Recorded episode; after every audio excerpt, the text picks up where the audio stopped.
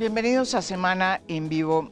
¿Por qué están eh, cuestionando tanto los ascensos eh, dentro de la cúpula militar? Es la pregunta que nos hacemos hoy en Semana en Vivo porque eh, pues siempre ese es un tema complicado cuando se producen esos ascensos en la Comisión Segunda del Senado, pero esta vez hay, detrás de eso, hay carta de senadores americanos, em, declaraciones muy claras de Human Rights Watch, de Vivanco, em, declaraciones de muchos miembros eh, de la, digamos, de los grupos que militan eh, o por lo menos defienden el acuerdo de paz. Eh, en fin, se ha vuelto un tema, cosa que me sorprende mucho porque no es muy normal que esto ocurra, o por lo menos no así de esta manera. ¿Qué está pasando, sobre todo después de todo el tema de que se estuvieran o no reviviendo los falsos positivos? Ese es el tema de hoy en Semana en Vivo. A raíz de eso, a raíz precisamente de lo que pasa con el comandante eh, del ejército, eh, Nicasio Martínez, quien además acaba de ser, eh, pues, mm, a- se le abrió una investigación preliminar por parte de la Procuraduría por cuenta de lo que se denunció en el New York Times. Em, los invitados, Catherine Llubinao, periodista investigadora, bienvenida. Gracias, María Jimena. Y un saludo a todos los que nos ven. Eh, lo mismo aquí, León Valencia, Muy, muchas gracias por la invitación. director de la. Fundación Paz y Reconciliación, además con un nuevo libro, Muchas gracias por mencionar el libro Regreso del del Uribismo. uribismo. ¿sí? Sí, porque es muy difícil vender libros, entonces hay que, si uno tiene gente que lo promocione un poquito, puede vender El más. regreso del Uribismo, ¿será que sí de- llegó? Dice. Pues, Vamos a ver, yo creo que es- ah, este es un, Parte de la discusión. es un por, eso, síntoma. por eso lo invité. José Daniel López, representante de la Cámara por el Partido Cambio Radical, bienvenido. Buenas noches, María Jimena. Gracias por la invitación. Un saludo a los televidentes y a todos mis compañeros de PAN. Y Alfredo Rangel, analista político y ex senador por el Partido Centro Democrático. Muchas gracias por la invitación. Gracias por la invitación. Saludo a los contertulios y a todos los televidentes. Bueno, mm, yo quería comenzar por, por la pregunta, o sea, ¿qué es lo que hay? O sea, que, repito, ha motivado cartas de senadores, senador Leji, eh, cuestionamientos por parte no solamente de Human Rights Watch, sino de muchas otras ONGs, y por eh, lo demás también una veeduría de Catherine, porque Catherine ha montado una veeduría muy interesante. ¿Qué encontró usted? Pues encontramos que el Congreso de la República tiene altísimos niveles de ausentismo. Es una cultura, digamos, arraigada de décadas. Eh, y en tanto el Congreso no ha implementado procesos de transparencia para que un ciudadano pueda ver de manera amigable y expedita cosas tan elementales como que si los congresistas asisten a los plenarios o no, entonces nadie les había podido hacer seguimiento. Lo que encontramos es que hay que sentarse siete meses, leerse todas las gacetas de los cuatro años, mirar uno por uno y al final tener el mapa, que eso es lo que estamos haciendo. Y bueno, estamos interponiendo unas primeras demandas ante el Consejo de Estado y esperamos que se haga justicia claramente en nombre de todos los colombianos que trabajan y que con sus impuestos pagan los altos salarios de los congresistas. Y en el caso, usted también está haciendo una verificación to- en todo el caso, todo este proceso de lo que está pasando en la Comisión Segunda y lo que va a pasar en la plenaria del Senado. ¿Qué está pasando? Así es, nosotros vemos con preocupación que el presidente del Senado, eh, a raíz del incidente este de los ratones, ha tomado una decisión permanente y es castigar a toda la ciudadanía que quiere ingresar libremente a las barras en el recinto, en el Congreso, para observar las plenarias. Nosotros estamos eh, enterándonos ahorita mismo que parece que quieren meter mañana, para la plenaria de mañana, el tema de los ascensos de los militares. Si eso es así, nosotros desde la veeduría vamos a intentar entrar a barras. Si el presidente del Senado no nos deja entrar, ahí se va a generar un hecho claro en donde él está abusando de su autoridad y seguramente vamos a terminar interponiendo una tutela. De todas maneras, nos dejen entrar o no, sí le vamos a estar reportando al país en tiempo real quiénes son los congresistas que se atreven a votar por el ascenso de este comandante tan cuestionado que ya tiene una investigación por los hechos denunciados por el New York Times por la Procuraduría. No es una investigación de, de la revista Semana, es una investigación de la Procuraduría. Entonces Eh. esperamos que los congresistas, por favor, le muestren respeto al país y frenen el ascenso de este mayor general. En la votación que se hizo en la, en la Comisión Segunda, eh, ¿usted tiene las eh, votaciones? O- Todos votaron positivo, Exacto, excepto la bancada de oposición. Que la bancada de oposición para el caso, em, ya les digo, el senador Antonio Sanguino, el senador Feliciano Valencia y el senador Iván Cepeda. Todos los demás votaron positivo, lo cual de verdad no tiene ninguna presentación porque el Congreso le está mandando un mensaje nefasto al país y es quienes tienen cuestionamientos graves y denuncias graves, no solamente no son apartados de su cargo, que es el deber ser, sino que además son premiados, son ascendidos. No puede ser eh, que la justicia opere así, porque también no solamente hay que esperar los fallos judiciales, eh, las sociedades también se rigen por la ética, ¿no? Y por la virtud de los servidores públicos y de los funcionarios públicos. Entonces, creemos que con los cuestionamientos que tiene el general Nicasio, eh, hay mérito suficiente para que se frene el ascenso. José Daniel, su primera opinión sobre lo que está pasando con los ascensos y con él este ascenso, porque son, no, no son, son varios ascensos, pero este es el que más ha sonado. Pues María Jimena, lo Comandante primero, del ejército, ¿sí? lo primero es que creo que este tema de los ascensos y todos los cuestionamientos que están surgiendo, hay que leerlos en un contexto. ¿Por qué la comunidad internacional le está prestando especial atención a los ascensos de oficiales de las Fuerzas Armadas colombianas? Y creo que hay una respuesta que es lógica y que puede ser dolorosa, pero hay que darla. Y es que la comunidad internacional ha perdido confianza en el gobierno colombiano. Lo expresó hace poco el Consejo de Seguridad de la ONU con el gobierno estadounidense y representado, instando a sancionar la ley estatutaria de la JEP a la mayor brevedad. Creo que las objeciones presidenciales, derrotadas en Cámara y derrotados en Senado, le demostraron a la comunidad internacional que en el nuevo gobierno no hay un compromiso genuino de implementación de los acuerdos de paz. Los informes que llegan desde los territorios y que están observando los organismos internacionales sobre esa implementación de paz, de la construcción de la paz, más allá de la firma del acuerdo del Teatro Colón, son absolutamente alarmantes. La incapacidad de ese gobierno, y lo reconozco también del anterior, para detener el genocidio de líderes sociales es absolutamente elocuente. Y aparte, se cometen errores de comunicación como el que cometió el ministro de Defensa, bajándole completamente el perfil a un hecho muy grave, como fue el del asesinato del líder social Dumar Torres en la región del Catatumbo. Y para completar los sectores más radicales, le dicen a Colombia y le dicen al mundo que la solución es una Asamblea Nacional Constituyente. Entonces, ¿qué se está leyendo internacionalmente?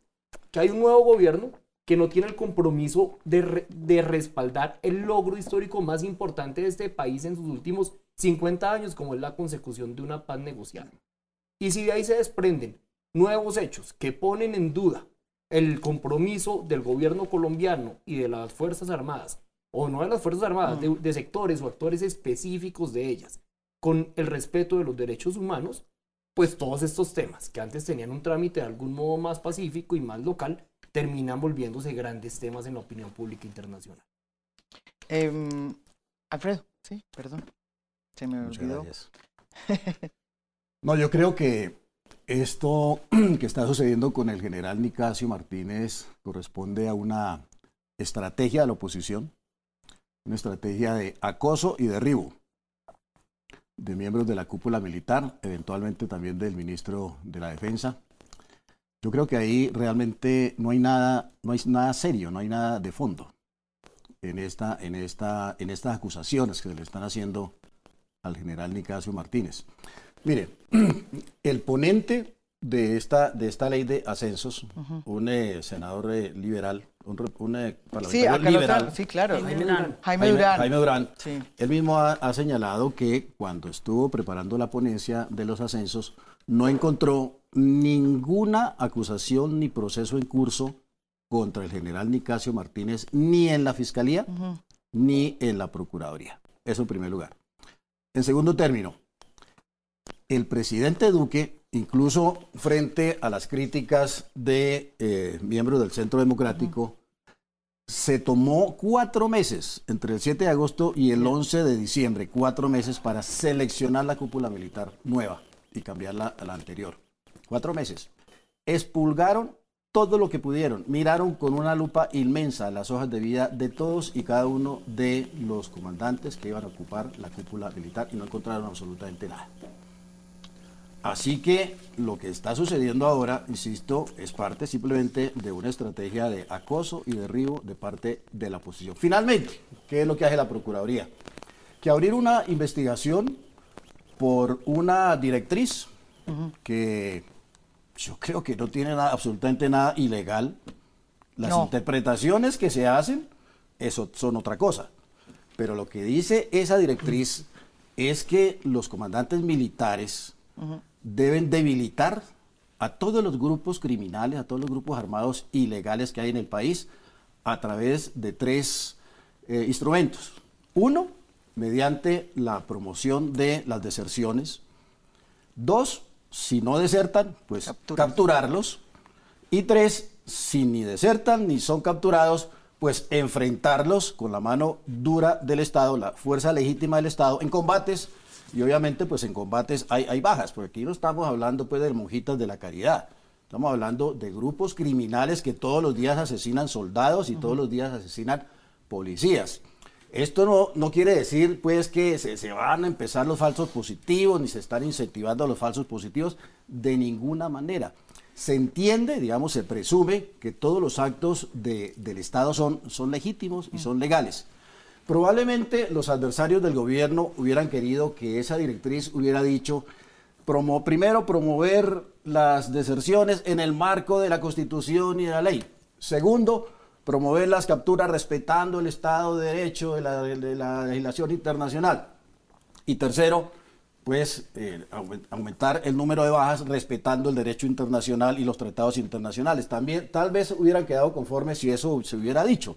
Es más, yo pienso que el gobierno, en lugar de haber retirado esa, esa directriz, hubiera debido tal vez eh, ampliarla y, señalar, digamos, lo que ya estaba implícito en la, en la primera directriz, Sí. que, todo no- debía no- ser, que todo debía ser con el cumplimiento estricto del derecho internacional y del derecho internacional humanitario para que, para que las dudas que pudieran quedar por ahí, le- digamos, las dudas sinceras, pues fueran, digamos, de, de- develadas.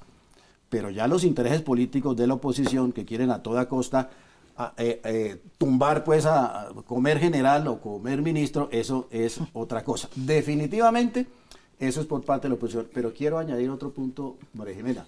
¿Qué es Sé de buena fuente al interior de las fuerzas militares que hay un pequeño grupito de generales del antiguo gobierno, digamos, muy afectos al, al ¿La anterior culpa de esto es de Santos? No. No, no, no, no, no de Santos, no de Santos, pero generales que son muy Sí. afectos, digamos, a la doctrina del anterior gobierno, que no ven con buenos ojos al general Nicasio Martínez y que están tratando, pues, a, a toda costa de tumbarlo. Y ellos fueron los que, eh, digamos, eh, filtraron o comentaron, hicieron los comentarios a ese, a ese periodista del New York Times que salió corriendo, pues no, no sabemos realmente eh, por qué. Pues, ¿cómo? Salió corriendo Y- porque- y, eh, que, que tiene, que, que realmente introduciendo, una, introduciendo unas, unas dudas, unas sospechas que no tienen ninguna, ninguna, ninguna razón de ser.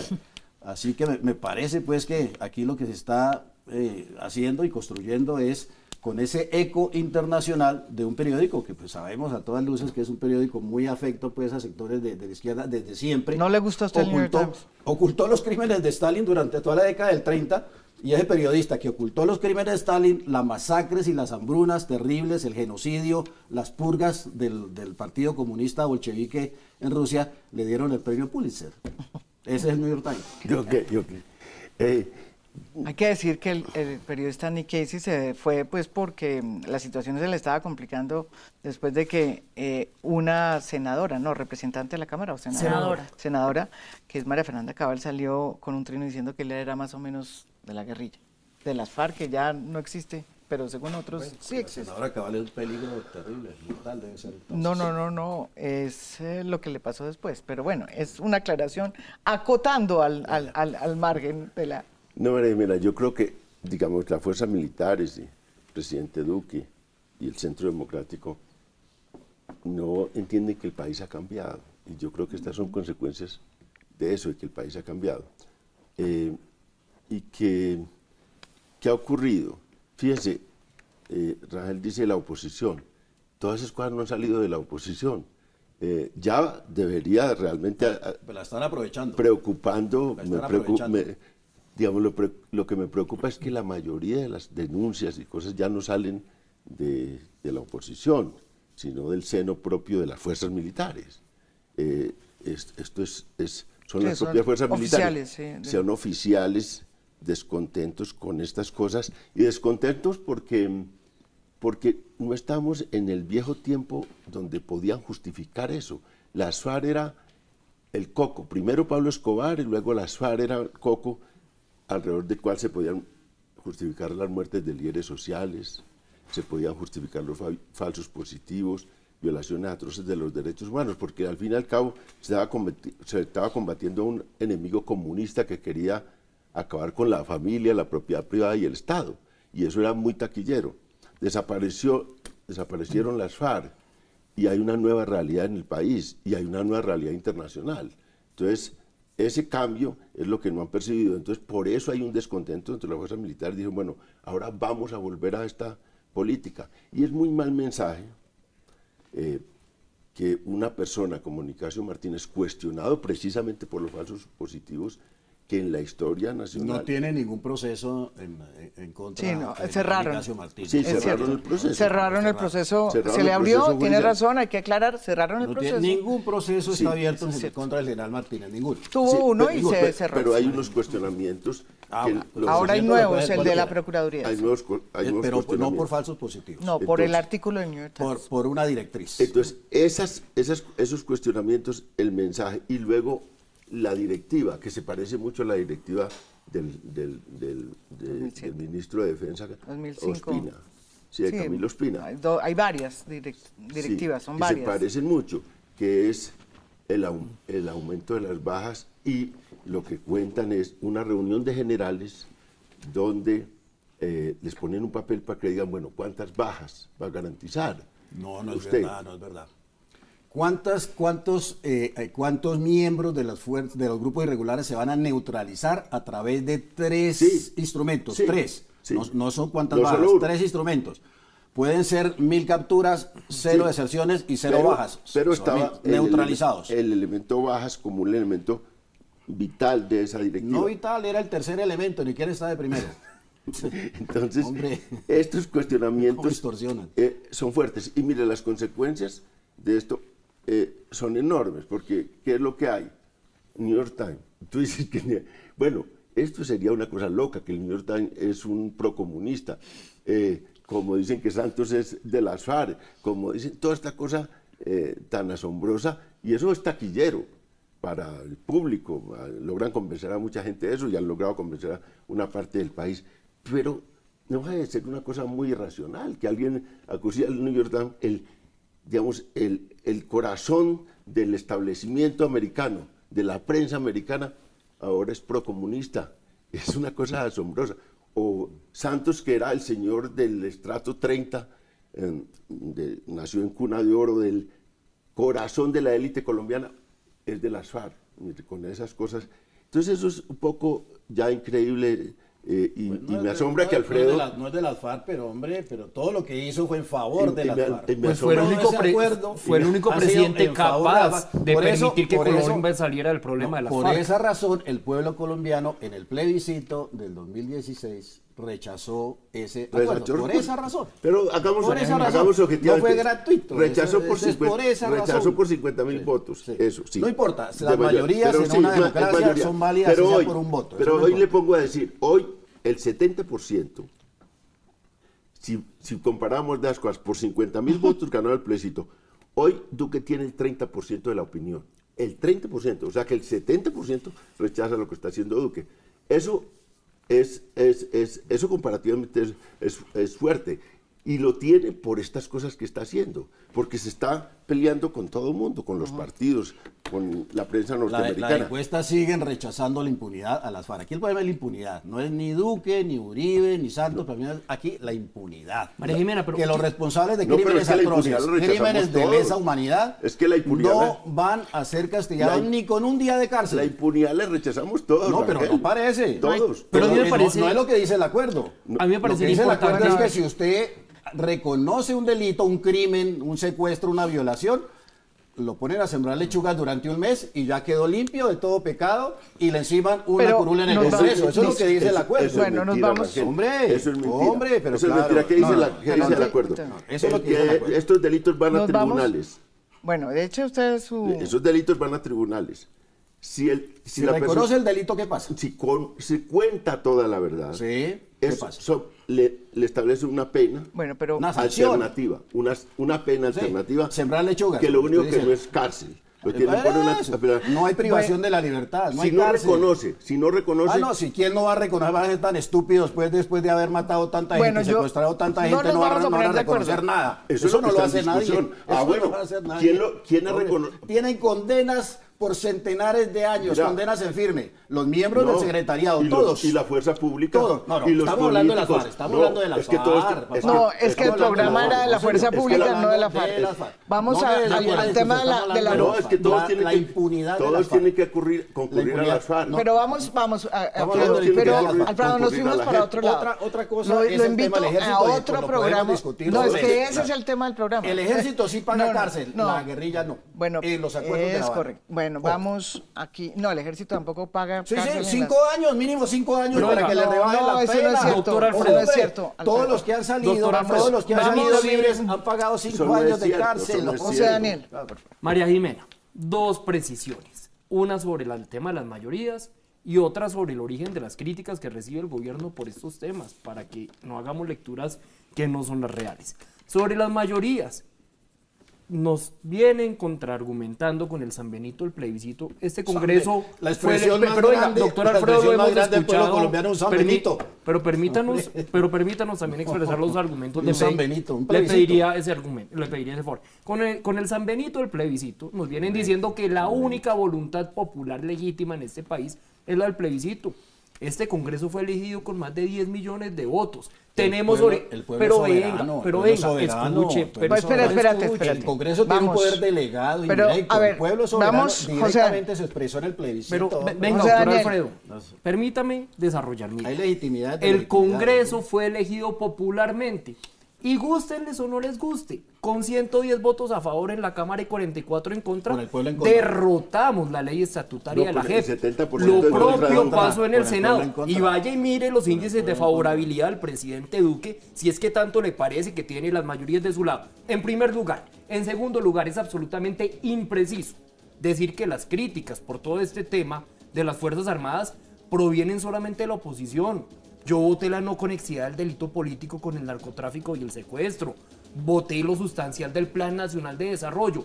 Pertenezco a un partido independiente, no de oposición. Y no estoy ni en contra del general le Martínez, le ni en, contra de- ni en de contra del ni en contra del gobierno, el presidente Duque, sino al lado del Estado. de- pero, doctor. Alfredo, un acuerdo básico en esta conversación debería ser ver. el de escucharnos. Sí.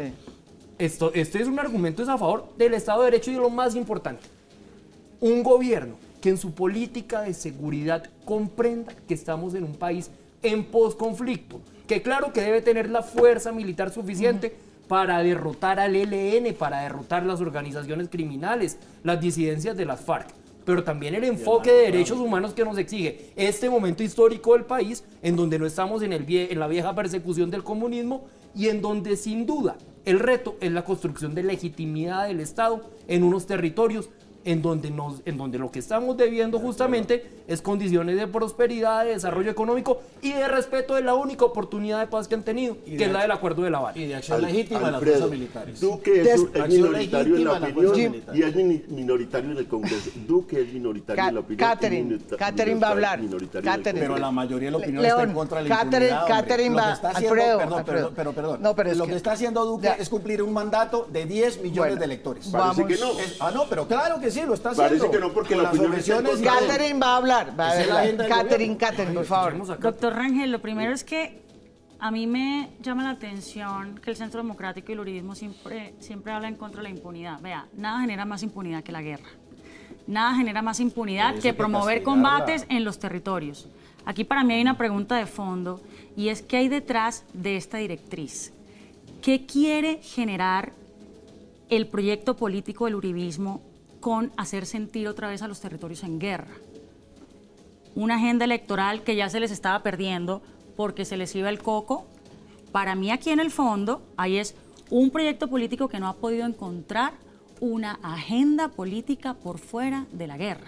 Y están dispuestos no solamente a descuadernar el país, sino que están dispuestos a que la población civil se vea nuevamente impactada en términos de vidas por simplemente mantener esta agenda. y eso es una inmoralidad. De manera que no hay manera, no hay manera, no hay manera de decir que queremos menos impunidad cuando estamos apoyando una agenda guerrerista, cuando estamos apoyando unas directrices que le están pidiendo los militares que hay que reivindicar, porque aquí lo que hay es que valorar a los militares que están denunciando, porque como bien lo dijo León, aquí hay un cambio cultural dentro de las fuerzas militares, en donde las fuerzas militares están entendiendo que su verdadera misión en el Estado de Derecho es proteger a la población y proteger la soberanía. déjeme responder. Entonces, esa, es la visión enrevesada de la izquierda, que el Estado es el que promueve la yo guerra. No soy de izquierda, doctor Pero está pensando igualito que la izquierda, no, es más que igualito que las FARC. Es que que ser lo que dice el gobierno.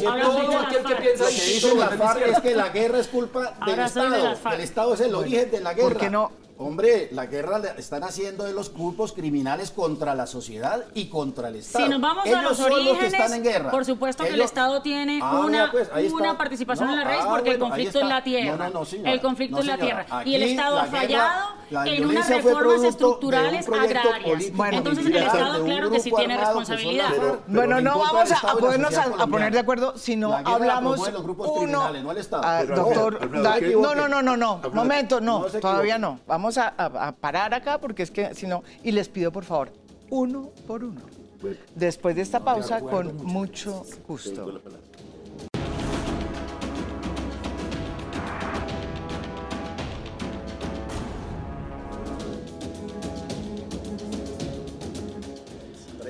volvemos, volvemos aquí en Semana en Vivo. Y la, pregunta, eh, creo que era quién estaba, eh, eh, León. Pero yo quería, o sea, no nos vamos a ir en el tema de discutir si las FARC están en un. Porque el tema es, está, ¿qué está pasando con la cúpula militar? Por ejemplo, ya tocando el tema de Alfredo, Alfredo planteó el tema que todo esto que está pasando y esta, digamos, animadversión frente a esta cúpula tiene que ver porque hay una división entre el ejército, entre una corriente que seguiría, a ver si lo estoy interpretando bien, al general eh, Mejía, eh, retirado, hoy retirado, comandante de, del una ejército. Una minoría, digamos, una minoría, ínfima. Eh, eso es lo que dice aquí Alfredo Raquel, con la nueva comandancia. Es que yo creo que... ¿Es cierto o no? No, yo creo que... Y la pregunta que le hago yo, me va, me va, me va a venir a la yugular Alfredo, es, ¿está o no eh, digamos, imponiendo sus, nuevos, sus credos, como siempre lo puso cuando fue presidente el expresidente Álvaro Uribe. No, hubo una tragedia enorme en el país. Las cifras son asombrosas y eso fue una tragedia de las fuerzas militares, un dolor enorme en las fuerzas militares. Es que eh, 4.000, las cifras llegan a 4.000 eh, falsos positivos, muertos falsos positivos. En la época del presidente Uribe eh, va en 1.800, 1.800 personas eh, y el caso pues más duro fue este caso de los, de los chicos de, de Soacha. Entonces yo creo que hay, lo que hay es una cosa eh, dentro de las fuerzas militares, no volvamos a, esto. Y lo que hay en el exterior también es una alerta de no volvamos a esto, es un miedo, es miedo a ese dolor, a esa tragedia, a ese deshonor de las fuerzas militares. Entonces, frente a eso yo creo que una mayoría de las fuerzas militares está es alertando de que esto no vuelva a ocurrir. Eh, y por eso yo creo que eh, fue muy oportuna lo del, New York Times y muy oportuno lo de los militares y muy triste, digamos, aquí en Colombia, que eso no salió aquí en Colombia primero. Eh, y muy triste que el gobierno, el gobierno, sabiendo que esto se estaba moviendo en la prensa colombiana, en vez de empezar una investigación, el secretario general, eh, Isman, lo que trató fue de apagar el incendio que se estaba armando. Y eh, las noticias es que presionó los medios, presionó a mucha gente para que esto no saliera en Colombia y por eso tuvo que salir, salir en Estados Unidos. Yo creo que lo que existe es una preocupación enorme dentro de las fuerzas militares, dentro de las fuerzas militares y la gente que participó en eso, porque yo veo que esta gente que está concurriendo a la JEP, los de los falsos positivos, para ellos, yo los veo como se están, eh, digamos, como lo que están declarando. Usted sabe que lo están amenazando, yo lo denuncié en la los, los están amenazando. Lo que están declarando, muchos de ellos. lo que están declarando en la JEP es, yo, los, yo siento a esta gente muy, muy, muy adolorida por esas cosas en las que les tocó participar. Que un general, que un general, digamos, de, de, de, la, de las tallas de estos comandantes que están yendo a la, a la JEP, vayan a tener que presentarse ante un tribunal para contar lo que pasó en ese tiempo de Uribe, yo creo que eso, eso los deshonra mucho. A su familia, a su gente, a los casos que lo admiraron. Entonces, lo que hay es una alerta al interior, grande al interior de la fuerza militar para decir, no queremos que esto vuelva Pero a pasar. vuelve el uribismo dentro de las fuerzas eh, ¿Me, me. Sí, porque es ¿me que- permite contestarle Sí, a eso? Puedo, está- puedo, puedo darle a Pero yo termino ya. con esto. Y rápido. Hubo una cúpula, hubo una cúpula militar que ascendió y que comprendió que el momento era del posconflicto y de la paz. Ahora hay una nueva cúpula militar escogida dentro de los que estaban en más críticos al interior de las fuerzas militares, porque hay que reconocer que hay una división interna de las fuerzas militares, más críticos frente al proceso de paz. La nueva cúpula es menos afecta a lo que se acordó. Eso es una realidad. Ok. María Jimena, yo creo que hoy, de manera particular, es un día muy, pero muy Mm. triste para el periodismo y para la democracia. Este tema del general Nicasio y de este escándalo, ¿cómo es posible que la primera cabeza que ruede aquí sea la del periodista Daniel Coronel y no sea la del general? ¿Por qué en este país funcionamos de manera tan disparatada, tan sin sentido, tan al revés? Y en lugar de estar mirando qué correcciones se toman al interior de las fuerzas militares, se está es persiguiendo a los militares que en una doctrina avanzada de total civilidad están tratando de denunciar internamente lo que está pasando. Y como bien dice León, se vuelve, esto también es una cacería contra los periodistas que quieren denunciar este tema, que hacen autocrítica contra sus propios medios y resulta que terminan pagando el pato los periodistas que se atreven a hablar de un tema que involucra la vida de los ciudadanos. Aquí no estamos denunciando cualquier tema, aquí estamos denunciando una directriz que promueve, que genera incentivos perversos en donde es la población civil la que lleva del bulto. De manera que no es justo. Aquí sí tenemos que hacer una reflexión. Aquí tenemos los valores totalmente invertidos. Esta es la cultura del tapen-tapen y del sapo la lleva en lugar de qué podemos hacer mejor, en qué nos estamos equivocando para proteger la vida de los colombianos. ¿Puedo hablar? Puede hablar. Mire, aquí se, se está armando todo un muñeco de paja para después destrozarlo a, a manotazos. Se está diciendo y se da por sentado que el gobierno está prácticamente ordenando falsos positivos. A partir de una directriz que no está señalando eso. Lo que dice la directriz, insisto, lo que dice la directriz es hay que debilitar a los grupos armados irregulares de todos los calibres, de todos los matices, de todos los pelambres. Porque entre otras cosas están creciendo. Este es un posconflicto en donde los grupos irregulares no hacen sino crecer. No el- ELN pierde. está Es disparado. Las disidencias ya van como en 3.000. Los narcotraficantes abundan. No, y va a haber más si haber no más, se implementa el acuerdo. Y, va a haber, y, va a haber, y va a haber más por el tema del narcotráfico. No, pero si no se implementa el acuerdo también. dura- que como consecuencia de los acuerdos, si me dejan hablar de los acuerdos Claro. de La Habana, las hectáreas sembradas de coca pasaron de 48 mil a 216 mil porque lo que hicieron en esos acuerdos fue suspender las erradicaciones manuales, que hacía nada, suspender la fumigación con glifosato y crear una enorme cantidad de incentivos perversos para que los campesinos que tuvieran coca serían premiados con casa, carro y beca y los campesinos que no, pues no iban a tener nada. Eso multiplicó los cultivos cinco veces, de 48 a 200, a 200, a cuatro veces, bueno, cuatro Cuatro veces, veces. cuatro veces a 216 mil. Y el narcotráfico está disparado. Y eso afecta a la seguridad ciudadana. La inmensa mayoría de los líderes sociales que están muriendo mueren a manos de esos grupos criminales porque esos líderes están promoviendo la sustitución de cultivos en las regiones y los narcotraficantes del ELN, de las FARC, de las disidencias de las FARC, eh, los pelusos, los del clan del Golfo, etcétera, etcétera, pues asesinan a los que se están oponiendo a que el narcotráfico siga abundando. Eso es una consecuencia directa de la forma como se firmaron esos acuerdos de La Habana, del contenido y de los hechos que han provocado esos acuerdos de La Habana. Frente a esa situación, ¿qué hace el gobierno? Oiga, pues si ese ejército estaba con, el, con el mando anterior, estaban prácticamente paralizados. No estaban haciendo prácticamente nada, un ejército quieto, absolutamente quieto, porque ya llegó el tiempo de la paz. Este no es un ejército para la guerra, sino para la paz, todos quietos y el narcotráfico creciendo, los grupos criminales creciendo. Pues llega, hay que hacer un cambio, hay que hacer un giro, y entonces sale una directriz, hombre, hay que debilitar los grupos armados irregulares con tres instrumentos, promoviendo, promoviendo las deserciones, a través de incentivos, presiones, etcétera, promoviendo las capturas y promoviendo los combates contra esos grupos que no se estaban realizando esos, combates. Hay que incrementarlos, hay que combatirlos.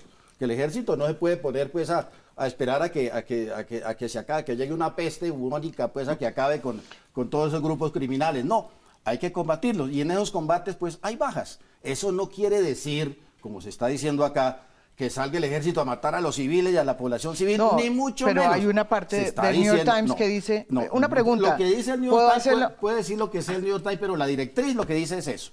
Eso es lo que dice la directriz. Y entonces, a partir de ahí, a partir de ahí, de, que hay un cambio de gobierno y un cambio en la política de seguridad y una renovación en el ejército, entonces la consecuencia es que hay una política sistemática del gobierno colombiano, del gobierno del presidente Duque para promover los falsos positivos. Nada más absurdo. Gracias, María Jimena. Yo quiero reiterar desde donde hablo. No hablo desde la oposición, hablo desde la independencia y desde un punto de partida conceptual y es que la salida a todas estas crisis, y esta es una, debe pasar necesariamente por la institucionalidad. Ni asambleas constituyentes, ni estados de conmoción interior para desarrollar medidas que no caben allá. Desde ahí, desde la institucionalidad, la que nos une a todos, la que permite que estemos sentados en esta mesa y la que implica una defensa irrestricta de las Fuerzas Armadas y de los militares como héroes de este país. Yo creo que eso lo compartimos. ¿Dónde está la diferencia? En el rol que deben jugar las Fuerzas Armadas en este momento histórico de una Colombia en posconflicto y donde con el posconflicto conviven unos actores armados ilegales, llámense grupos armados organizados, o LN o disidencias de las FARC. En mi opinión, ¿cuál debe ser ese rol? Debe ser un rol con dos atributos. Uno, por supuesto, el de la plena capacidad militar para desvertebrar esas estructuras delincuenciales. Algunas con un contenido político, otras no. Y yo siendo defensor del acuerdo de paz, soy consciente que un acuerdo de paz, por ejemplo, con el, con el solamente es posible en la medida que la correlación de fuerzas militares y económicas entre el Estado y ese actor armado ilegal permita la búsqueda de ese acuerdo de paz. Pero también debe ser una fuerza armada, la de este momento, absolutamente comprometida con los derechos humanos. Esa es la lección que nos dejó el episodio de los falsos positivos la década pasada.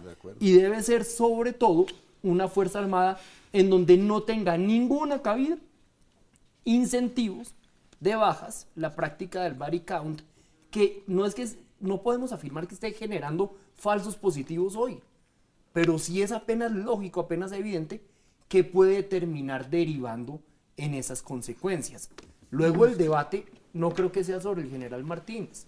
Ahorita en otro momento puedo compartir mis opiniones sobre ese caso en particular, sino es de las Fuerzas Armadas colombianas, su rol en el posconflicto y la forma en que deben ser direccionadas desde un gobierno que tiene dos opciones, o el de construir sobre lo construido, construir paz territorial, o seguirle apuntando a la agudización de la polarización y a la utilización de la guerra como medio político a cinco meses de elecciones.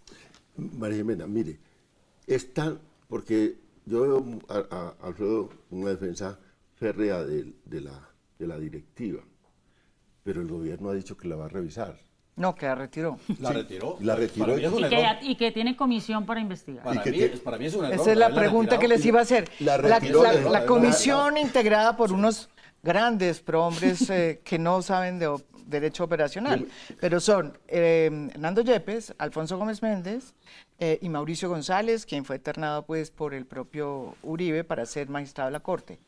Eh, esa comisión... es que si, si retira la, directiva, si nombra una comisión para que investigue, si hay discusión sobre el ascenso del general eh, Nicasio Martínez, si la Procuraduría abre una investigación... ¿Hay algo malo? a- eh, son, a- algo, algo tiene que haber, digamos. No puede ser que, que toda esta gente le dé por retirar la directiva, por ah, nombrar investigación, si no hubiera, si algo no hubiera, ahí no hubiera algo malo, algo que, que, que fue afortunadamente rápidamente Pues yo eh, le digo que hay, ese, al- ese algo que es, primero, un error del gobierno, para mí es un error del gobierno haber retirado retira. la directiva. Esa directiva debió mantenerla y en caso tal, si necesitaba pues calmar un poco las, las turbulentas aguas que desató el artículo del New York Times, pues hacer otra directiva, digamos, reglamentando o ampliando la, la- la directiva anterior, con, señalando aumentar las capturas, las deserciones y las bajas con estricto respeto y apego al derecho internacional humanitario y a los compromisos La internacionales y al, de, y, al, y al DIH, si había que hacer algo. Que eso estaba implícito, porque todo lo que hace un gobierno, se supone un gobierno legal, legítimo, se supone que es legal y legítimo. Ahí en esa directiva no se dice hay que matar a los civiles y hay que al que, al que medio sospechoso hay que matarlo y hay que fusilarlo y hay que ocultar el cadáver. No, nada de eso se dice ahí. Se dice hay que incentivar las deserciones, las capturas y los combates contra los grupos irregulares. Nada más. Obviamente en el marco de la ley y el Estado de Derecho. Obviamente, es que eso no había que señalarlo. Eso se sobreentiende.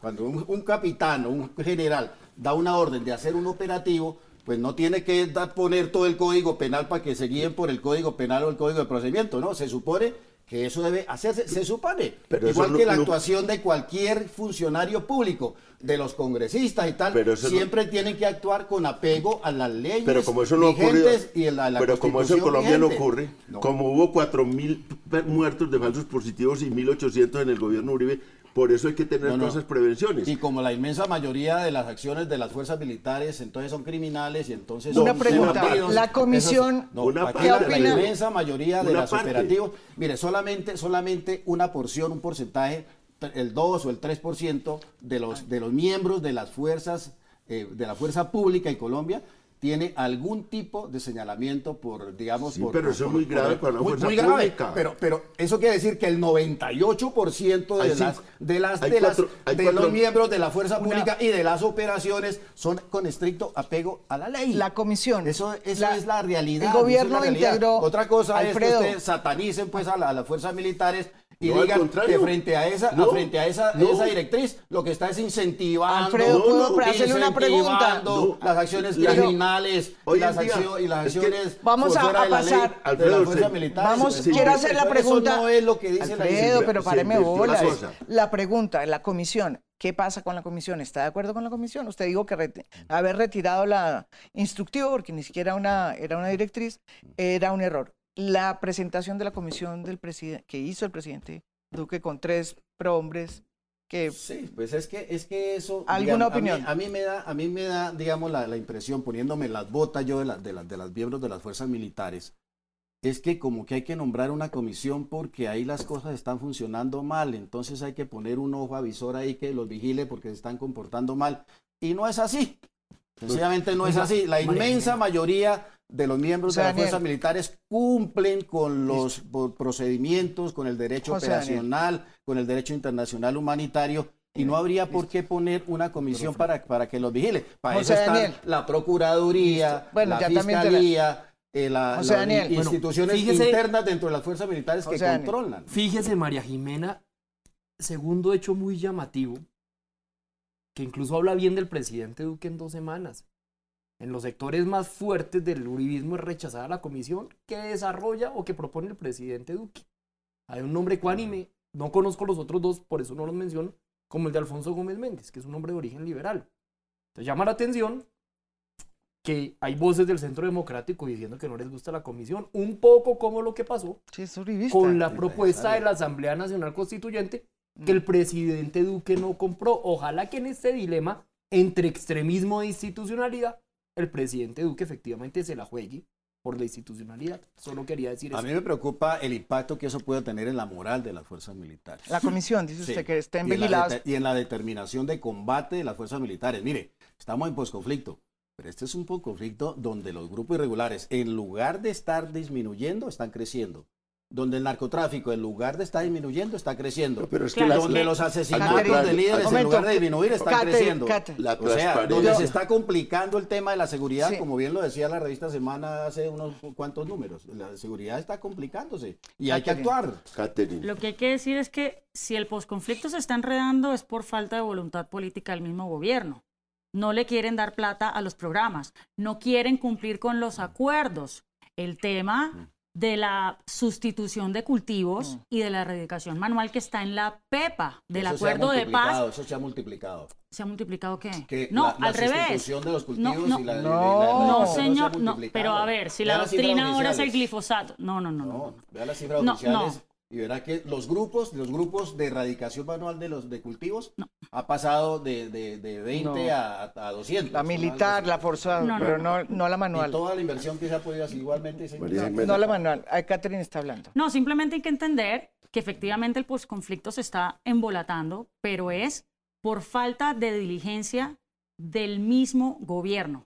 Si el, gobi- si el Estado, es que el gobierno no ha entendido que los acuerdos de paz son una política de Estado y que el Estado colombiano asume unos compromisos, que tienen que tener recursos en términos de plata, de gente, pero sobre todo de voluntad. De manera que el gobierno se ha dedicado él mismo a sabotear de todas las maneras posibles, poniendo incluso a la fiscalía ¿Me permite a sabotear, a sabotear los acuerdos de paz y luego frente al evidente frente a los resultados y al impacto que ya se empieza a ver en los territorios por esta falta de voluntad, entonces voltean la arepa y entonces dicen, no, si ve, es que no está funcionando, entonces mejor volvamos a la guerra. ah, para que responda. Perdón, perdón, pero déjeme, déjeme responder porque Para- si no es un diálogo aquí de, de- Pero de- no, de- de no, una no, pero, sola orilla. pero un momentico, Pero no, usted ha podido hablar Listo, sin ningún eso problema. déjeme- y no me venga a decir que no ha podido No, no, hablar, ha porque así tampoco es que es la cosa. perfecto. Sí, sí. Déjeme responder entonces a ese, a ese punto. Mire, aquí ese, ese es el mundo al revés. Los que están incumpliendo los acuerdos de paz son las FARC. Las FARC nunca entregaron a los niños que tenían en sus filas, no han dado razón de los desaparecidos, ni los secuestrados, no entregaron los bienes, ya la fiscalía habla de un billón por ahí que tenían encaletado y escondido, La- las armas tampoco las acabaron de entregar, no O sea, no- a todos hicieron sus nada. hombres, están incumpliendo los, los acuerdos. Un punto esencial de la, del acuerdo que es- está escrito ahí y O con sea, eso tampoco entregaron incluso, las incluso, armas. incluso Estados Unidos, el, el- el No, no embajador. Whitaker de Estados Unidos dijo, a mí me engañaron, y se, se lo dijimos cuántas veces, y ahora resulta que lo engañaron, porque el acuerdo dice que las FARC iban a contribuir y a colaborar con la erradicación de los cultivos, Por y a eso- erradicar el narcotráfico, etcétera. Pero por y no eso- han hecho absolutamente Pero nada. puedo decir, por Ni eso es que usted entregaron las no, rutas, nos reconoce, reconoce ni- él en el Congreso. ni no entregaron, lo reconoce. No, pero déjeme acabar. Ni- las FARC no entregaron las rutas, no entregaron los cultivos, no entregaron los laboratorios, no entregaron los bienes derivados del narcotráfico. Eso es incumplir María los Jimena, acuerdos y por eso es que estamos María hablando de Jimena, coca Ma- María y la consecuencia de eso Mire, ya es vamos- la organización de la, de- de inseguridad. Ya vamos a cumplir un año del gobierno de Duque. Fue y prometió antes de posesionarse a Trump. Le dijo, yo, llegó Duque, llegó el uribismo, vamos a resolver el tema del narcotráfico. Lleva un año, no puede seguir echándole la culpa a Santos. Él, él está gobernando y los cultivos están creciendo y el narcotráfico está creciendo. Y Trump todos creciendo. los días, porque se armó un frente, ese fue el error, es tirar una piedra para arriba para dejarla caer en los pies. Fue al señor a ofrecerle que iba a acabar con todo. Y hoy en día Trump le dice, oiga señor, ¿usted está qué está haciendo haciendo? nada". Usted no está haciendo nada, usted le está mintiendo a Estados Unidos. El uribismo le sigue echando la culpa a Santos, pero está gobernando hace un año y no ha hecho nada y no ha podido. Al ELN, al ELN, rompió negociaciones. Uno dice, rompió negociaciones, vamos Bueno, a ver qué le va a dar al ELN. No le ha dado, no le ha hecho nada al ELN. Una El interpelación rápida a. Bueno, último. Es que vea, ese es, el, ese es el dilema que tiene el gobierno hoy. Seguir en el discurso de los culpables, que es el discurso del sector más extremista del uribismo, o encontrar el discurso de las soluciones para resolverle los problemas a las regiones del país. Y ahí sí va a encontrar soluciones en materia de seguridad. Mire, el Bueno, tema- nos toca, o nos toca, nos el gobierno irnos. no ha hecho mucho en la Nos toca- de cultivos porque está nos- prohibida la fumigación. nos toca- La aérea Nos toca está- irnos, no, ya nos toca irnos. No, yo quería irme está con un, una, un reconocimiento a Daniel Coronel como gran periodista, gran columnista, gran eh, amigo, gran colega. Es una lástima que eh, no nos vaya a acompañar más. Hasta pronto. Muy buenas noches.